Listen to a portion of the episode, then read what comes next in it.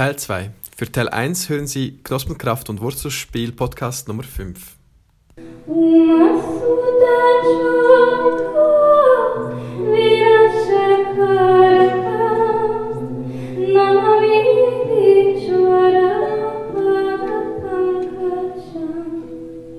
Knospenkraft und Wurzelspiel, Euer Podcast für den Wandel in der Schweiz. Mein Name ist Mario und damit du keine Folge von uns verpasst, findest du uns unter www.knospenkraft.ch. Das war ungefähr, was ich über das Spielen sagen wollte, denn die Zeit dringt und ich will doch noch zwei, drei dieser Veranlagungen vorstellen. Nach dem Spiel kommt diese, jetzt werde ich die Arbeiten von Gerald Hüther äh, zitieren und zwar ziemlich wortwörtlich. Diejenigen unter euch, die die kennen und das sind die meisten, denke ich, unter euch, werden jetzt kalten Kaffee serviert bekommen, aber ich weiß, dass kalter Kaffee auch immer wieder erfrischend sein kann. Ähm, ich zitiere wirklich Gerald Hüther.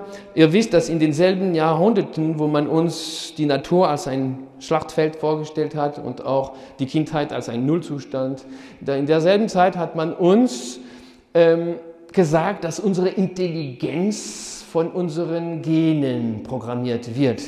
Dass man schon vorgekabelt auf die Welt kommt, dass man als dummer oder als intelligenter Mensch auf die Welt kommt. Die einen sind so, die anderen sind so. Fertig. Das ist genetisch. Und wer genetisch sagte damals, das sagte auch endgültig. Man hatte die Epigenetik noch nicht entdeckt. Man wusste noch nicht, dass die Art und Weise, wie wir leben, die Begegnungen, die wir machen, was wir essen und so weiter, dass all das unsere Genetik doch verändert. Damals dachte man, es ist eingekerbt im Nachmoor. Ja, und weil wer genetisch sagt, sagt auch erblich. Intelligente Eltern bekommen intelligente Kinder, dumme Eltern bekommen dumme Kinder, fertig. Und du bleibst ein Leben lang deiner Kategorie treu. Man hat das geglaubt und eine ganze Weltordnung entwickelt, die darauf beruhte, dass man denk, dachte, manche sind als intelligente Menschen auf die Welt gekommen und andere sind als dumme Menschen. So ist es halt. Da hat man die Welt so organisiert, ganz praktisch. Und dann kommen die britischen Forscher, ich weiß nicht, ob ihr bemerkt habt, das sind immer britische Forscher, die diese Dinge, also jeder Artikel fängt immer an mit britische Forscher haben entdeckt oder studiert oder so. Sie haben entdeckt, dass im Gehirn der Jugendlichen heutzutage die Hirnregion, die verantwortlich ist für die Bewegung der Daumen, diese ist viel größer als dieselbe Hirnregion im Gehirn der Jugendlichen vor 50 Jahren. Und ja, das kommt vom vielen SMS-Schreiben. Und wohlgemerkt, das kommt von einer Zeit, wo man SMS noch mit Tasten getippt hat. Wisst ihr noch, wie man Z oder F geschrieben hat. Und das wurde so entdeckt, festgestellt und plötzlich sagte einer, hey, wisst ihr, was das aber bedeutet? Das meint also, dass das Gehirn doch nicht genetisch programmiert ist, sondern sich eindeutig entwickelt. Wow!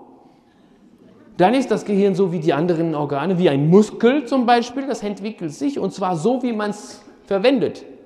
Je nach Gebrauch, den wir von diesem Gehirn machen, entwickelt es sich. Wow, haben sie dann gedacht. Erstens können wir das nicht mehr behaupten, dass das Gehirn genetisch programmiert ist, aber das eröffnet uns auch neue Möglichkeiten. Denn wenn wir das Gehirn auch so trainieren wie ein Muskel, haben wir am Ende alle ganz große Gehirne. Und dann wurden Frühförderungsprogramme entwickelt. Damals haben die Hirnforscher und die Pädagogen noch zusammengearbeitet. Und dann haben sie die Frühförderungsprogramme entwickelt, vielleicht habt ihr sie erlebt oder durchgesetzt, weißt du, fünf Sprachen im Kindergarten, Sudoku zum Frühstück, ja, Chinesisch im Mutterleibe anhand von Lautsprechern, man weiß ja nie und so weiter. All das, ihr lacht, aber das wurde alles gemacht. Es wurde alles gemacht mit besonders spannenden Resultaten. Resultat von diesem intensiven Training war null. Nix. Und die, die das entwickelt hatten, die waren ziemlich enttäuscht. Weil das funktioniert doch beim SMS-Schreiben so gut. Wieso klappt es denn aber gar nicht beim Mathe-Lernen? Das wäre doch so praktisch gewesen, dass man nicht ganz, alle so ganz dicke, große Köpfe gehabt. Es fehlte einen Teil der Entdeckung und der Teil der Entdeckung ist folgender. Unser Gehirn entwickelt sich so, wie wir es verwenden, wenn wir es mit Begeisterung verwenden. Und diese Begeisterung ist der Schlüssel. Das ist die Entdeckung des Jahrtausends. Und das ist wunderbar. Das ist so toll, dass die Wissenschaft, die akademische Wissenschaft, heute uns etwas beweist, das wir schon immer wussten. Jeder von uns weiß, dass die Begeisterung uns Flügel verleiht, dass wir im Zustand der Begeisterung zu allem fähig sind. Es gibt nichts, das uns widersteht, wenn wir begeistert sind. Im Zustand der Begeisterung sind wir fähig, alles zu überwinden. Im Zustand der Begeisterung sind wir ganz einfach regelrecht genial. Das wissen wir. Aber jetzt erklärt uns die Hirnforschung, was passiert. Am Ende der langen Fortsätze werden neuroplastische Botenstoffe ausgeschüttet und diese Botenstoffe wirken aufs Gehirn wie Dünger. Begeisterung, so sagt es die Wissenschaft, ist Dünger für das Gehirn. Und schaut, ich finde, dass das schon sehr frohe Botschaften sind. Wir sind alle auf die Welt gekommen, ausgestattet mit dem allerbesten Lernapparat, den es je gegeben hat, das Spielen. Nicht nur sind wir ausgestattet, wir haben eine unwiderstehliche Neigung, mit diesem Lernapparat umzugehen. Und dazu noch sind wir alle auf die Welt gekommen, denn ihr werdet es verstanden haben, diese Begeisterung ist eine Veranlagung. Wir sind alle auf die Welt gekommen, serienmäßig ausgestattet mit Hirndünger.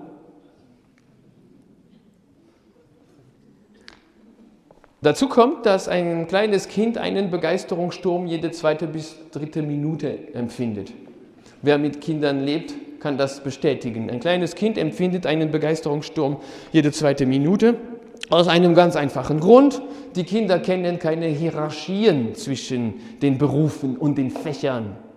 Wenn ich von dir verlange, du sollst bitte stricken und Mathe als gleichwertig betrachten, wirst du nicht schaffen, wegen des Gewichtes der Gesellschaft. Aber ein Kind schon. Für ein Kind ist Mathe genauso gleichwertig wie Stricken. Und für ein Kind gibt es keinen Grund, sich mehr für den Beruf des Astronauten zu begeistern als für den Beruf des Fensterputzers. Und weil sie keine Hierarchien zwischen den Materien und zwischen den Berufen kennen, begeistern sich die Kinder für alles, was sie sehen, sie begegnen. Und deshalb badet das Gehirn eines kleinen Kindes von morgens bis abends in Hirndünger. Eine bessere Voraussetzung ist kaum vorstellbar. Nur so nebenbei, weil wir noch ein wenig Zeit haben. Wir sind schon mitten im Vortrag. Ähm, ihr wollt wahrscheinlich wissen, wenn es nicht schon der Fall ist, wie oft ein Erwachsener, so der, Welt, der weltweite Durchschnitt, wie oft ein Erwachsener so viel Begeisterung empfindet wie ein kleines Kind jede zweite oder dritte Minute eins bis zweimal im Jahr. Das ist der Weltdurchschnitt. Na gut, aber wenn ich manche sehe, wie dich zum Beispiel, ich habe das Gefühl, dass du dich mehr als dreimal im Jahr begeisterst. Ja, vielleicht neunmal. Aber weißt du, was das bedeutet, wenn du dich neunmal begeisterst? Dass du den Anteil von zwei anderen geklaut hast die sich statistisch gesehen in der Zeit, wo du dich neunmal begeisterst, gar kein einziges Mal begeistern könnte. Das erklärt übrigens ganz viele der Probleme dieser Welt.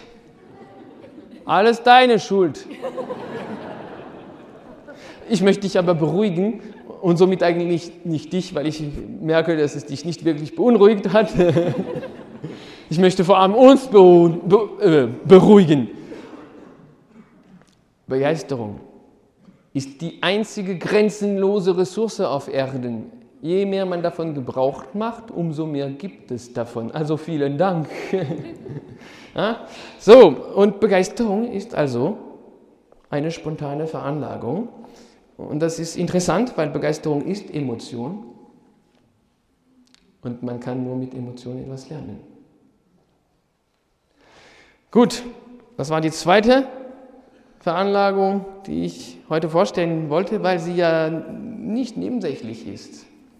Stell dir vor, sie bedeutet, diese Veranlagung bedeutet also, dass in jedem Kind Genialität, ein Genie darauf wartet, dass das Kind sich begeistert. Kommt gut gelegen, das Kind begeistert sich. Das heißt aber, dass in jedem von uns Genialität darauf wartet, dass wir uns begeistern. Das Problem sind aber diese verdammten Hierarchien zwischen den Berufen und den Fächern. Weil das, was dich begeistert, ist vielleicht etwas, das die Gesellschaft nicht annimmt. Und dann wagst du es nicht einmal dir selbst, das zuzugestehen, dass du gerne das erleben möchtest. Das heißt, um uns so zu begeistern wie die Kinder, um das zu finden und zu leben, was uns genial macht, müssen wir uns von einigem befreien. Und dann sind wir genial. Alle. Wir müssen uns befreien von den bescheuerten Hierarchien zwischen den Berufen und den Fächern. Wir müssen uns aber auch von unserer Haltung dem Kind gegenüber befreien. Also die vorher illustrierte und erwähnte Haltung, diese da. Da müssen wir uns davon befreien, denn solange wir so dem Kind gegenüberstehen, stehen wir uns selbst auch so gegenüber. Und Achtung, das ist kein Trick, na, weil natürlich die Kinder, die begegnen niemandem auf diese Weise. Die Kinder sind immer auf einer Augenhöhe. Und das hat mit Geografie nichts zu tun. Weil man hat, man hat den Erziehern immer gesagt, geh in die Hocke herunter, was sehr eitel ist. Und wenn du dort unten bist, da kannst du, äh, dann bist du auf derselben Augenhöhe wie die Kinder, oder? Es ist nicht nur eitel, es funktioniert nicht. Wenn du rein geografisch in die Hocke gehst, aber in deinem Kopf und in deinem Herzen immer noch dort oben bist, spielt deine geografische Positionierung überhaupt keine Rolle. Das ist also doch wieder eine Sache der Haltung und nicht des Tricks und des Tipps. Hm? Und, und solange wir uns nicht befreit haben von dieser Haltung, können wir dem Kind nicht neu begegnen und somit auch nicht uns selbst, auch nicht unserer Genialität. Aber es gibt noch einiges, wovon wir uns befreien müssten. Wir müssten uns dann befreien von dieser unglaublichen Ironie, die wir unseren Kindern gegenüber leben. Wisst ihr, von welcher Ironie ich gerade spreche? Ha, die ist schleichend.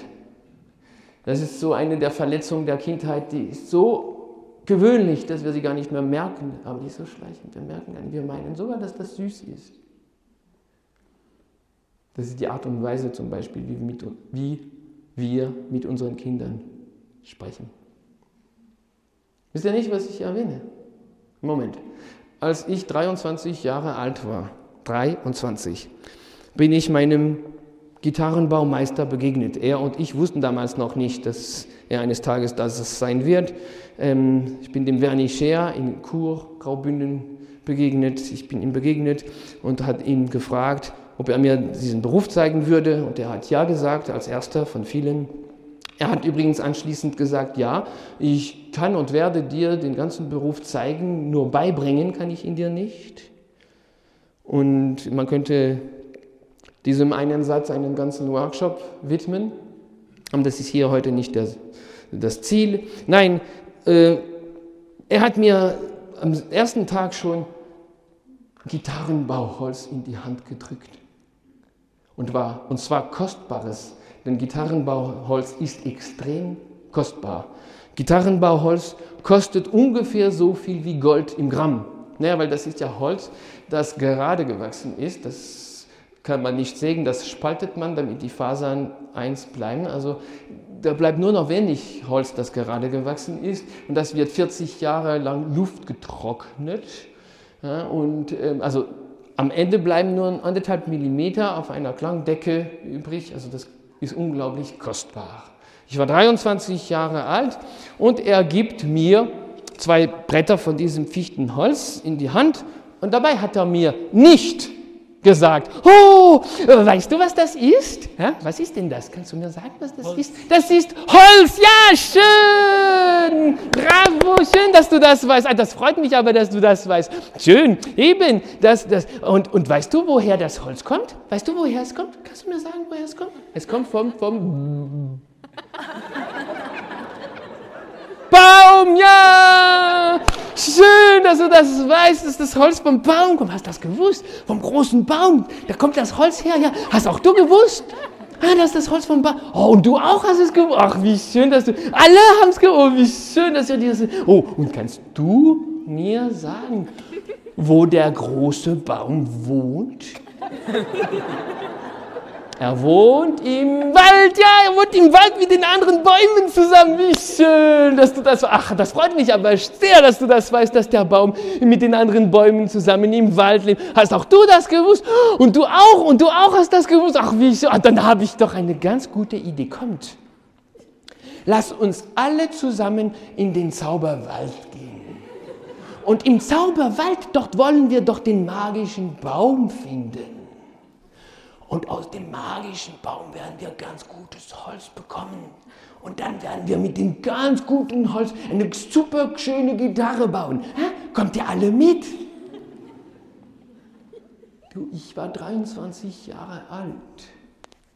Hätte er so mit mir gesprochen, hätte ich gedacht, der hält mich für bescheuert. Die Frage ist hier aber, Warum sollten denn unsere Kinder etwas ertragen, das wir nicht annehmen, nicht tolerieren würden? Warum sollten sie das annehmen? Warum machen wir das überhaupt, ohne es zu bemerken? Weil es süß ist? Viele behaupten dann, dass das süß ist. Andere werden dir sagen, ja, wir machen das, damit wir den Zugang der Sprache erleichtern. Erleichtern? Es ist schon schwer genug, eine Muttersprache zu lernen. Das ist übrigens das größte, der größte Kraftakt, den man überhaupt in einem Leben vollbringen kann. Eine Muttersprache zu lernen. Ist das schwierig? Wer das geschafft hat, übrigens, für diesen ist all der Rest ein Spaziergang. Nun aber, das Kind hört eine Melodie und aus dieser Melodie heraus kristallisieren sich Worte heraus. Aber der kann nicht wissen, das Kind kann nicht wissen, ob ja und ja dasselbe bedeuten oder nicht. Also muss es zwei Sprachen lernen, von wegen Erleichterung. Und süß? Uh -uh. Die Hirnforschung hat uns gezeigt, dass das Schlimmste, was der Mensch empfinden kann, Ausgrenzung ist. Das ist das Schlimmste. Wenn ich dir einen Fingernagel ausreiße, wird es schon ziemlich schmerzen wenn ich dich ausschließe von einer Gruppe, zu der du gehören möchtest, dann wirst du noch mehr leiden. Dieselben Netzwerke flammen auf, nur viel stärker. Ausgrenzung, Ausschluss, du gehörst nicht dazu, Schmerz, Hölle.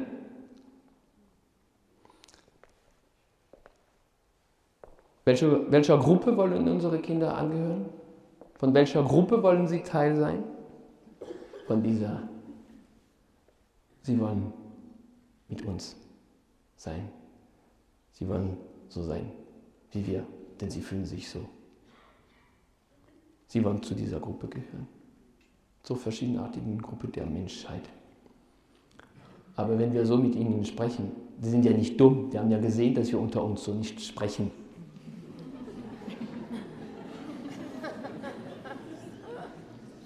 Wenn wir so mit ihnen sprechen, geben wir ihnen folgendes Signal durch. Kind, du gehörst noch nicht zur Gruppe Menschen dazu, die es verdienen, dass ich normal mit ihnen rede. Du gehörst noch nicht dazu. Es ist nicht süß. Aber wir merken es nicht. Und erst wenn wir uns befreit haben von dieser Ironie, können wir finden, was uns begeistert und was uns genial macht. Ich bin fast fertig, ich möchte nur noch zwei Veranlagungen kurz vorstellen. Denn wenn wenn wir in dieser Ironie, von dieser Ironie befreit sind, von dieser alten Haltung, Naja, da sind wir in einer neuen Haltung, die ich die Ökologie der Kindheit nenne. Und wenn wir in dieser neuen Haltung sind, dann haben wir Gelegenheit, uns neue Fragen zu stellen. Statt uns immer dieselbe Frage zu stellen, nämlich, wie kann ich das Kind erziehen, was kann ich dem Kind beibringen, könnten man, könnte man sich dann eine neue Frage stellen, wie zum Beispiel, was kann ich vom Kind alles lernen? In welchem Bereich sind die Kinder wahre Meister? Was die Offenheit des Herzens und des Geistes betrifft, sind die Kinder wahre Meister. Keiner von uns kommt an ihnen heran. Kinder gehen auf andere zu mit offenem Herzen und offenen Armen, ungeachtet der Hautfarbe, des Geschlechts, des Alters, der Größe. Kinder gehen auf andere zu, verbinden sich mit ihnen. Und man braucht Kindern gar keine Toleranz beizubringen, weil sie die Intoleranz überhaupt nicht kennen. Und indem sie die Intoleranz nicht kennen, leben die Kinder uns eigentlich vor, was eine bessere Welt wäre. Und die wäre gar nicht so schwierig zu erreichen. Das ist keine Arbeit, das ist keine Baustelle. Es würde genügen, wir würden uns nicht allzu sehr von dieser unserer spontanen Veranlagung entfernen, denn ihr werdet es verstanden haben, diese unglaubliche Offenheit ist auch eine spontane Veranlagung. Jeder von uns ist so auf die Welt gekommen. Koppelt mal diese Veranlagung mit den zwei vorhergehenden und ihr werdet sehen, das ist unsere Ausrüstung. Und es gibt eine vierte und letzte Veranlagung, die ich vorstellen möchte nach dieser Offenheit, dieser Begeisterung in diesem Spiel. Das ist diese Fähigkeit, die unsere Kinder haben, diese Veranlagung, die sie haben, diesen Hang, diesen Drang, in die weite Welt hinauszugehen. Sie sind für das gemacht, wir sind für das gemacht, in die weite Welt hinauszuziehen. Wir sind für das gemacht. Wir wären, glaube ich, gar nicht auf die Welt gekommen, gäbe es nicht diesen Drang in uns, in die Welt hinauszugehen. Und das merkt man schon beim sehr jungen Kind, dass irgendwie, also man würde sagen, dann entweder Wutanfall oder was auch immer, aber ein Kind ist unzufrieden, obwohl alles, wenn es eine Windel überhaupt hat, die ist sauber, das wurde gestillt, das hat weder Durst noch Hunger noch irgendwas und das protestiert trotzdem. Da findet man immer eine Erklärung. Nur nie die richtige, aber immer eine Erklärung. Also ich meine, ihr, ihr habt es wahrscheinlich bemerkt, ich erlaube mir was Gewagtes. Ich erlaube es mir. Sehr oft sagt man von einem Kind zum Beispiel, oh, Trotzphase. Das Kind protestiert und man sagt, Trotzphase. Oder Wutanfall. Später Adoleszenz, pubertäre Krise.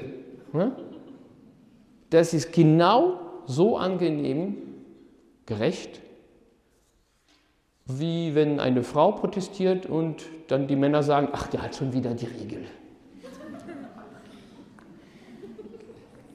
So, das Kind protestiert, obwohl alles in Ordnung zu sein scheint, dann macht einen Versuch. Probiert es, wenn ihr kleine Kinder habt. Es protestiert das Kind, nehme es auf den Arm und wechsle den Raum. Und schon siehst du das Kind ganz ruhig. Das saugt die Welt auf. Oh, was gut. Oh eine Orgel. Doch, wirklich. Ähm, und äh, sie ist so damit beschäftigt, das Neue, denn eigentlich freuen wir uns als Kind des Neuen. Später verlieren wir diese Gewohnheit, uns zu freuen, vom, uns zu erfreuen an das Neue, weil wir die Erfahrung machen, dass im Neuen die Gefahr lauert, dass man abgeprüft wird. Weißt du? Das Neue beinhaltet die Gefahr, dass du die Antwort nicht kennst. Und wenn du bei der Lieferung einer schlechten Antwort eine schlechte Person bist, möchtest du das nicht. Also am liebsten vermeidest du das Neue, weil da könnte man abgeprüft werden. Aber die Kinder, die freuen sich, sie sind für das gemacht, in die weite Welt hinaus zu gehen. Und das Schlimmste, also warum, warum wollen sie in die weite Welt hinaus? Naja, weil die Kinder noch ganz bewusst sind, dass nur die Verschiedenartigkeit die gegenseitige Bereicherung gewährleisten kann und dass man nur zusammen Dinge erreichen kann, die man allein nicht erreichen kann. Du und du und du und ich zusammen. Du kannst so schnell laufen und du so gut lesen. Wenn ich eine brauche, die gut liest, komme ich zu dir und einer, der schnell läuft, komme ich zu ihm. Und wenn ihr einen braucht, der alles repariert, kommt ihr beide zu mir. Pardon. ähm, ähm, oder ich bin viel zu klein für die Teller dort oben auf dem Schrank. Ich brauche jemanden, der größer ist. Aber dieser Größere, der braucht aber mich, um die Brille zu holen, die unter das Bett gefallen ist. So diese gegenseitige Bereicherung, diese gegenseitige Unentbehrlichkeit, die ist dem Kind sehr bewusst. Deshalb will es in die weite Welt hinaus. Neuen Gesichtern, neuen Landschaften entgegen. Und das Schlimmste, was einem Kind passieren könnte, wäre es, dass man es einsperrt irgendwo. Das Schlimmste wäre, es bleibt eingesperrt zu Hause mit seinen Eltern. Wohlgemerkt, das ist eben nicht das, was mir passiert ist. Weil wir stellen uns gerne Sachen vor, oder? Der ist nicht zur Schule gegangen, also ist er zu Hause mit seinen Eltern geblieben, um Gottes Willen. Nein, in die weite Welt hinaus geht man, wenn man einen sicheren Hafen hat. Man ist für das gemacht, in die weite Welt hinaus zu gehen, neuen Gesichtern, neuen Landschaften entgegen, wenn man den sicheren Hafen hat. Und was ist der sichere Hafen? Das ist der ungeografische Ort, wo du genau weißt, hier liebt man mich, weil ich so bin, wie ich bin. Also das sind unsere Veranlagungen. Und ich weiß, dass wenn ich von dieser letzten Veranlagung erzähle, von der Veranlagung in die weite Welt hinauszugehen, viele sehr skeptisch reagieren. Und ich möchte eine kleine gute Nachtgeschichte erzählen, bevor ich euch das Wort endlich übergebe.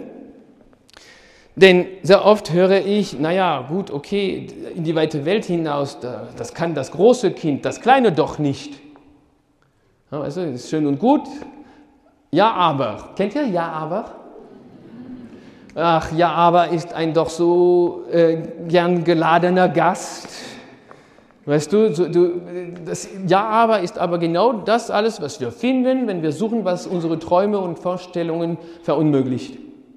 Da lädt man Ja, aber ein und der kommt immer. Ich weiß nicht, du, also, ich weiß nicht, du weißt, du hast jetzt eine Vision, eine Idee, ein, das, ist an der, das könnte man jetzt realisieren. Das ist an der, du brauchst ganz schnell ein Ja-Aber, um das zu verunmöglichen. Sei aber beruhigt. Solltest du kein Ja-Aber mehr finden, die anderen sind sehr bemüht, für dich Ja-Abers zu finden und sie tun es auch. Ah ja, Ja-Aber ist lustig, denn Ja-Aber ist alles, was man findet, wenn man sucht, was unsere Träume verunmöglicht. Und wenn man sucht also, findet man. Ich bin wie ihr. Ich hasse über alles Gruppenübungen. Drum mache ich jetzt mit euch keine. Ich bitte euch nicht, alle 450 aufzustehen und euch gegenseitig den Rücken zu massieren oder eine Minute mit dem Nachbarn links und eine Minute mit dem Nachbarn rechts zu sprechen. Nein, das mache ich, das tue ich euch nicht an. Ich mache mit euch aber den Kubitschek-Test. Kennt ihr den Kubitschek-Test? Den machen wir geschwind, das ist ganz kurz und das ist lustig. Wir machen den zusammen. Schaut, los. Schaut um euch herum und merkt euch alles, was hier in diesem Raum rot ist. Los. Seid schnell, seid schnell und genau, denn am Ende der Übung, und sie wird kurz sein, werde ich euch ausfragen und man wird sehen, wer das meiste gesehen hat. Und passt auf, der Teufel ist im Detail. Ich sehe rote Seiten hier oder kleine roten Knöpfe dort in der äh, ersten Reihe. Ihr seht sie nicht. Deshalb sollte man niemals hinten sitzen. Ähm, also merkt euch ganz schnell alles, was rot ist. Schnell, schnell, schnell. Jetzt fertig, bitte. Die Zeit ist um. Macht die Augen zu. Ehrlich. Und sagt mir ganz schnell, was in diesem Raum alles blau ist. Kann nicht gehen. Das können wir nicht. Unser Gehirn ist dazu nicht fähig. Wenn wir rot suchen, sehen wir die anderen Farben nicht einmal. Und wenn wir suchen, was unsere Träume verunmöglicht, finden wir das und sehen blau nicht. Und wenn ich also sage, in die weite Welt hinaus, da sagt man mir eben oft, naja, eben, das kann nur das große, das kleine Kind kann das nicht. Und da kommt mir immer diese Geschichte in den Sinn, die ich jetzt zum Schluss erzählen möchte.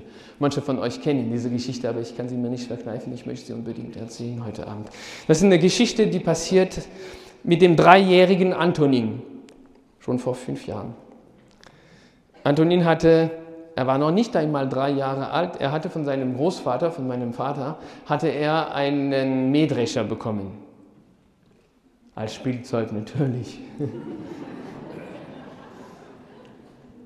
Und Antonin wollte wissen, was das ist. Probier mal das einem nicht mal Dreijährigen in Paris im Dezember zu erzählen, zu erklären. Zum Glück gibt es Videos, also Computer, Internet, YouTube, Videos, Bitte, dass einer freiwillig nachher oder eine die Frage nach den modernen Medien stellt. Aber freiwillig. Ähm, zum Glück gibt es eben diese Videos und dort finden wir Mähdrescher und man braucht ihm gar nicht zu erklären, wie das funktioniert. Er sieht es ja, er schaut stundenlang an diese Videos und dann hat er natürlich den ganzen Winter lang mit seinem kleinen Mähdrescher alle horizontalen Flächen, die er gefunden hat, gemäht. Und dann kam der Frühling und der Sommer und der Sommer war fast vorbei und da fuhren wir mit dem Auto an einem Feld vorbei und plötzlich ruft Antonin aus, oh, Mähdrescher, Mähdrescher! Was macht man in so einem Fall? Natürlich anhalten. Antonin steigt aus, ganz begeistert und kommt bis zum Rande des Feldes. Und das müsst ihr euch vorstellen. Ein dreijähriges Kind steht am Rande des Feldes und ihm entgegen kommt ein Mähdrescher. Und er wird immer größer, immer größer, je näher er kommt, bis zu diesem unglaublichen Moment, wo diese Tonnen von Stahl vor den Füßen des Dreijährigen zum Stillstand kommen.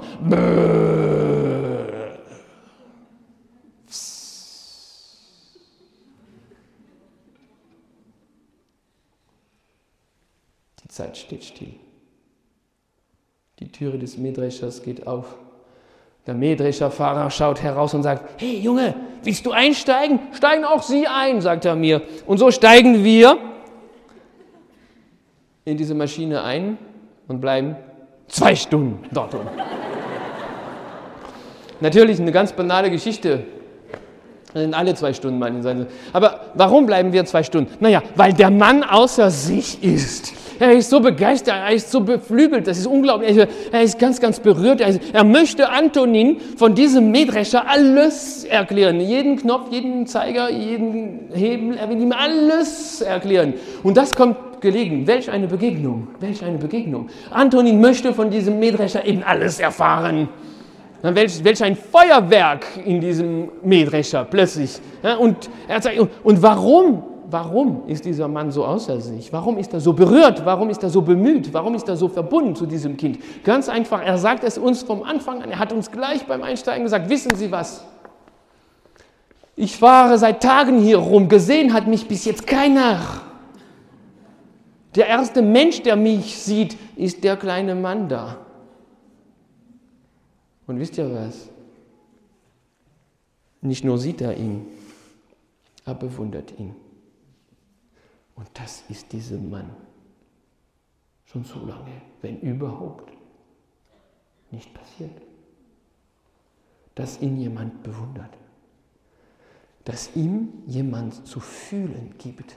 Ich hab dich lieb, weil du so bist, wie du bist und weil du das tust, was du tust. Er erlebt diese Versöhnung mit dem verletzten Kind. Das ist gerade da, jetzt ist der Kreis geschlossen. Er erlebt gerade diese Versöhnung mit dem verletzten Kind und das berührt ihn so sehr. Denn er sieht sich plötzlich anders. Er sieht sich nicht mehr wie einer, der einfach jobbt. Er sieht sich selbst als jemanden an, der etwas Bewundernswertes tun, tut. Und er ist so berührt, der ist so berührt dass er aus der Maschine aussteigt. Der geht ins, ins, Feld, der hebt so ein wenig Weizen auf, der kommt zu Antonin und gießt in Antonins Hand diese paar Weizenkerne und sagt ihm, weißt du, was das ist? Das ist zukünftiges Brot. Das ist heilig, was wir machen. Wir ernähren die Menschen. Du merkst, wie berührt er ist. Er jobbt nicht mehr. Er ernährt die Menschen. Und deshalb ist er so berührt. Und deshalb ist er so beflügelt und begeistert. Und deshalb will er uns nicht mehr gehen lassen. Weil wir sein ganzes Leben plötzlich verändern. Nicht wir. Antonin verändert sein ganzes Leben. Deshalb möchte er uns nicht gehen lassen. Aber nach zwei Stunden müssen wir wirklich, wirklich gehen. Und wir sind schon auf der Treppe und gehen herunter. Und er ruft doch zurück, hey, bitte, bitte, bitte, sagt er mir, bitte geben Sie mir Ihre Telefonnummer. Und die habe ich ihm gegeben. Am nächsten Morgen um 7 Uhr in der Früh läutet mein Telefon. Hallo, ich bin es, der Mähdrescher Fahrer. Ich bin wieder im Lande mit einem neuen Gerät vorne, das Antonin noch nicht kennt. Ihr merkt, er hat sich gut vorbereitet, aber er hat sich noch besser vorbereitet, als wir es uns vorstellen. Denn er hat einen Satz vorbereitet, der er in einem Atemzug sagen kann, damit ich gar keine Gelegenheit habe, Nein zu sagen. Und der Satz geht also folgendermaßen. Ich bin wieder im Lande mit einem neuen Gerät, das Antonin noch nicht kennt. Bitte bringen Sie ihn vorbei. Und sollten Sie keine Zeit haben, macht das überhaupt nichts. Bringen Sie ihn trotzdem vorbei. Ich kümmere mich sehr gern den ganzen Tag um Antonin. Ich weiß nicht, ob ihr merkt, was das bedeutet. Wenn das Kind in die weite Welt hinausgeht, verändert es die ganze Welt. Es hat die Welt von Antonin verändert. Er hat Dinge gelernt im Zustand der Begeisterung, der Emotion also, die er nie wieder vergessen wird. Es war eine unglaubliche Bereicherung für ihn. Aber wie jede wahrhaftige Bereicherung ist sie niemals einseitig, sondern immer gegenseitig. Denn für diesen Mann ist er der kleine Befruchter gewesen. Er hat die Landschaft dieses Mannes wieder befruchtet. Er hat ihn versöhnt mit dem verletzten Kind. Er hat ihn geliebt und bewundert. Das hat das Leben dieses Mannes dauerhaft verändert, das sagt er heute noch. Das hat aber auch die Welt seiner Eltern, also Antonins Eltern, verändert. Denn wären Pauline, meine Frau, und oder ich zu Hause geblieben, um mit Antonin zusammen zu sein, so wären wir ganz alleine zu Hause geblieben, während er den ganzen Tag auf dem Mähdrescher gesessen ist. Und das ist nur ein Beispiel. Denn es gibt die Polizei, Autofahrer, den Pizzabäcker, den Baggerfahrer, den Müllwagenfahrer und so weiter wenn das Kind in die weite Welt hinausgeht, verändert das die ganze Welt. Und das war meine Hoffnung heute Abend mit all diesen banalen Geschichten. Das war die Hoffnung, euch einzuladen, auf diese Seite des Spiegels zu treten, wo wir Vertrauen in das Kind haben.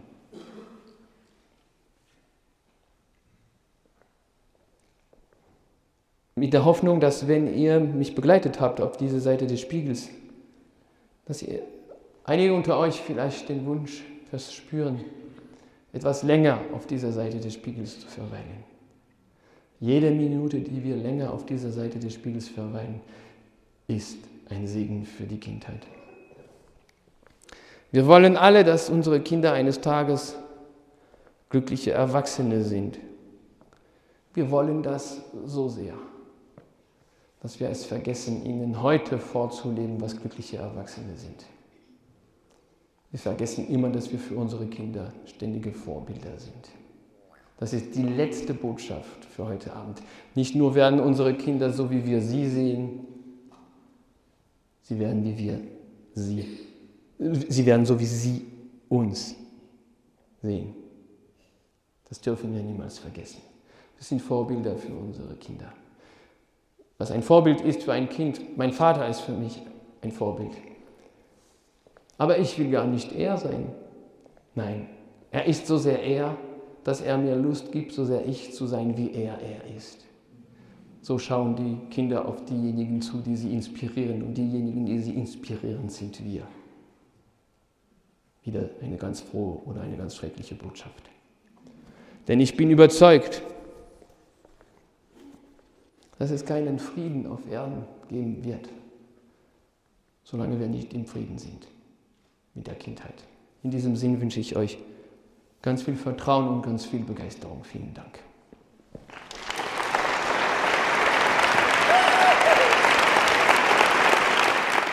Okay, lieber André, wir haben drei Fragen an dich.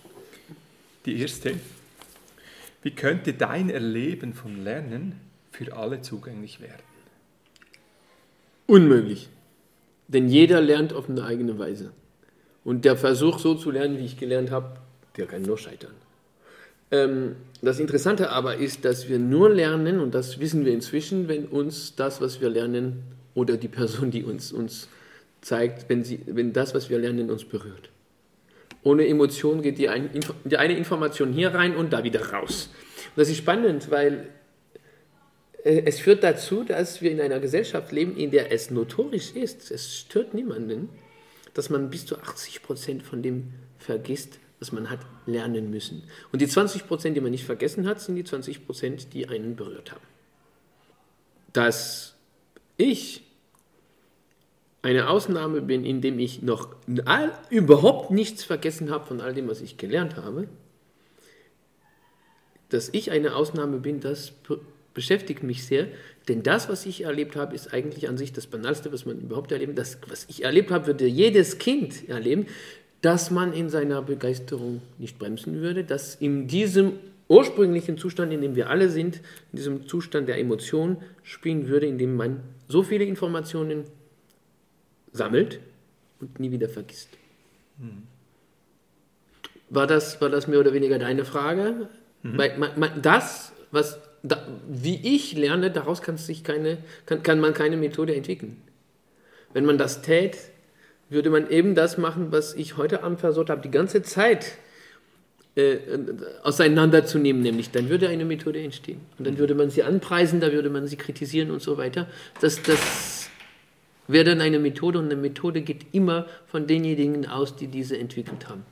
Das geht von den Erwachsenen, von ihren Konzepten, von ihren Ideen, von ihren Methoden, von ihren Theorien, von ihren Hypothesen heraus, aber sie vergessen dabei vom Kind auszugehen. Und wenn man vom Kind ausgeht, da kann keine Methode daraus entstehen. Das wird dann, es wird bei jedem Kind anders. Darum geht es. Genau, also jetzt merke ich, dass die Frage war, eigentlich, wie kann dieses Lernen, das eben nicht mehr über eine Methode getriggert gemeint werden müsste mit all diesen Konjunktiven, wie kann dieser Raum entstehen und zugänglich werden für alle Kinder? Das alles hängt meines Erachtens von unserer Haltung ab. Mhm. Das Wissen ist ja da. Mhm. Und die Kinder haben eine extreme Sehnsucht nach Neuem. Mhm. Eine Nostalgie des Neuen. Das ist ihre, das Problem ist, dass, die, dass sie sehr schnell die zwei Erfahrungen machen.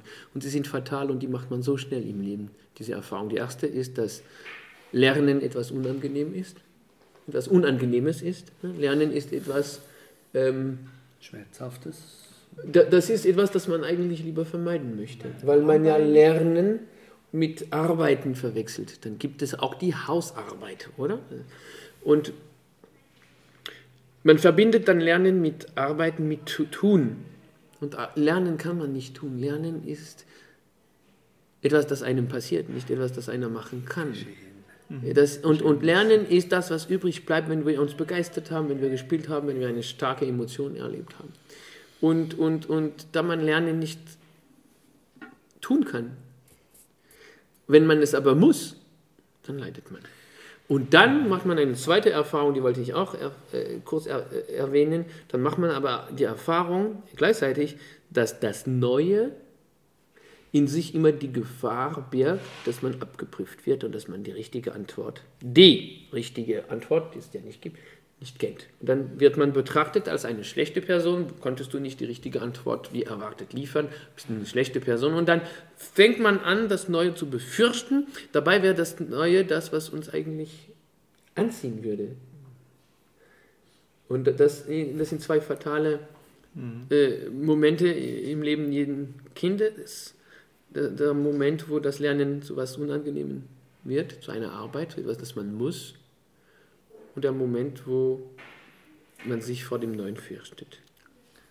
Ich stelle fest, ich habe mich mit dem Begriff Lernen schon längst versöhnt. Für mich ja. ist Lernen eigentlich ähm, auch im Begriff von Spielen. Ja, also das, was auch, das sind Synonyme. Genau, ist für mich ein Synonym und ich merke, wenn ich mir das so vorstelle, dass wir einen Ort haben, wo Kinder lernen aus der Freude heraus und nicht, weil sie wissen, was Lernen eben im, in, mhm. unserer, ähm, schulischen, in unserem schulischen Denken ist, dann könnte ich mir sehr schön, also stelle mir wunderbar vor, so Orte der Begegnung, wir sagen den Lernort, wo Kinder kommen, aber wo nicht mehr vorgegeben ist, was sie zu lernen haben, sondern sie ihrem eigenen ähm, Weg folgen, was sie jetzt aus, im Moment spielen wollen. Und da kommt eigentlich so die Frage, wenn es solche offene Lernräume gäbe, was müsste ein solcher Lernraum bieten, dass, dass eben Spielen Lernen ist. Und nicht unterbrochen Lernen, wird. Genau. Also Spielen ist Lernen und Lernen ist Spielen, das steht fest. Da braucht es gar nichts. Nur das Spielen geschehen lassen. Das, das kann man überall. Das schnappen sich auch die Kinder immer. Also die, die, die, der, der, jeder Fetzen von Gelegenheit zu spielen, der da vorbeikommt, wird geschnappt und gleich umgesetzt.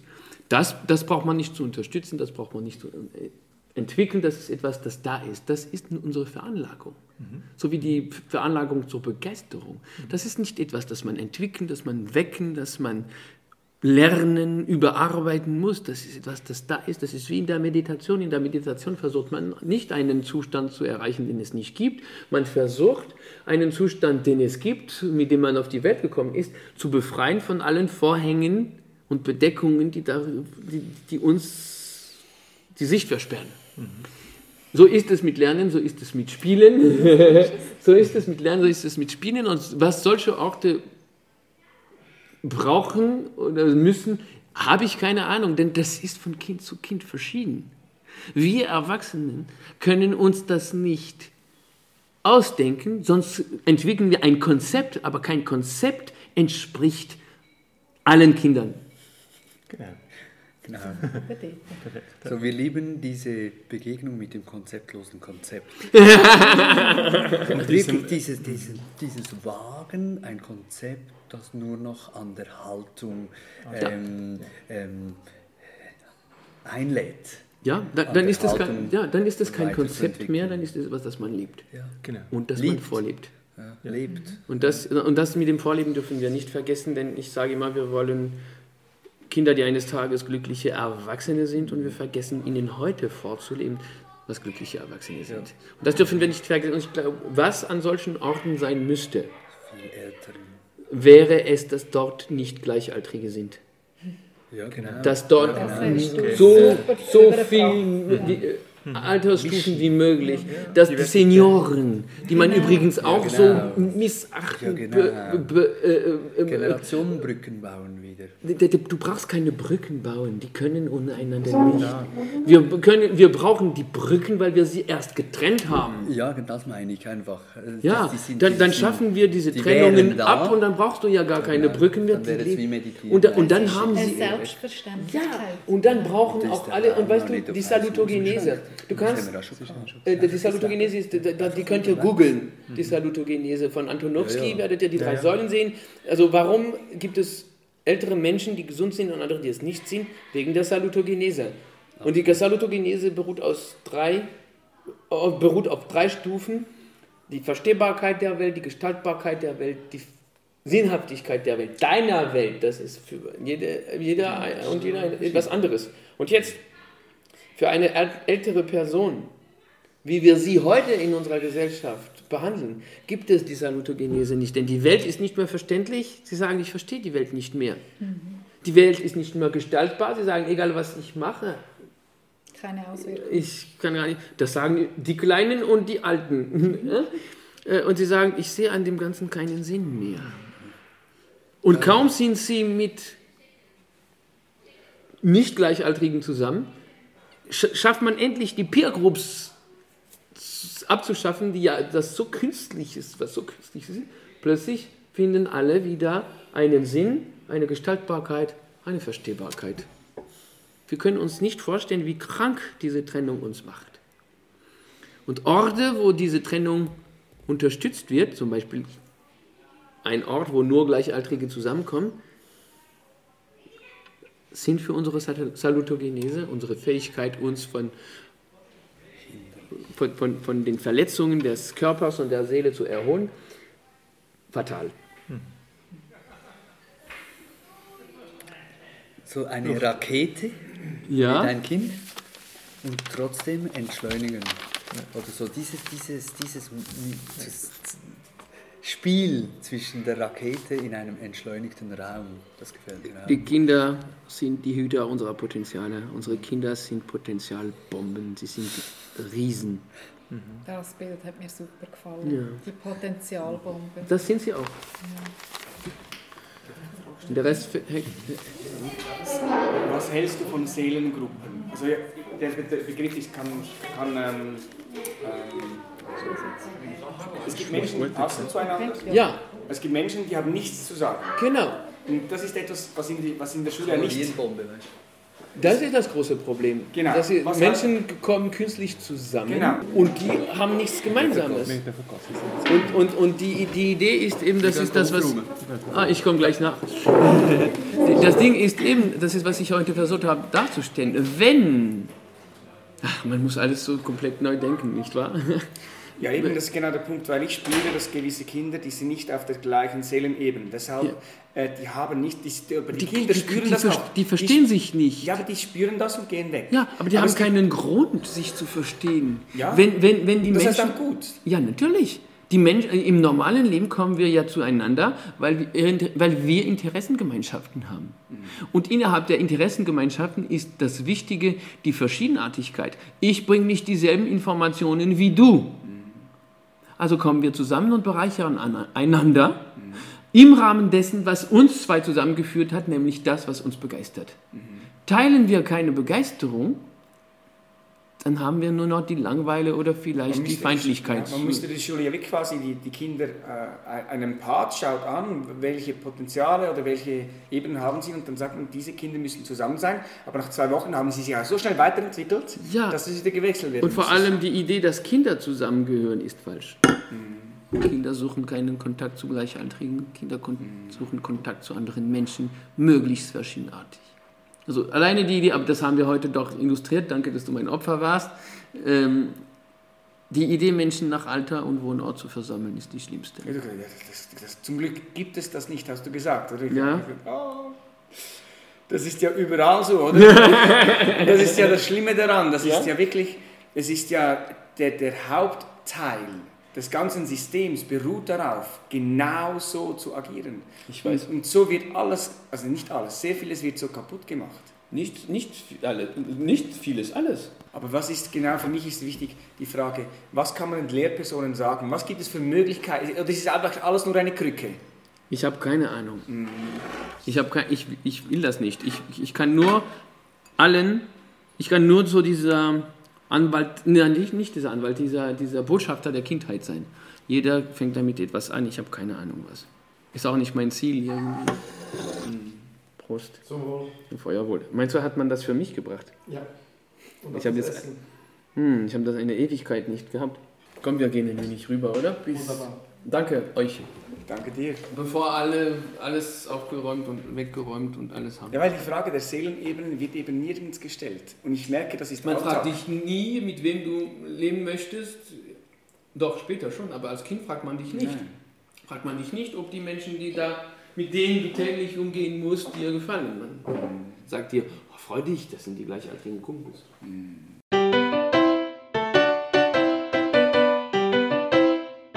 Schön bist du dabei gewesen bei Knospenkraft und Wurzelspiel. Besuch uns auf www.knospenkraft.ch und hinterlasse uns eine Rückmeldung oder deine Idee unter dem gelosten Podcast. Danke für deine Zeit. Bis bald.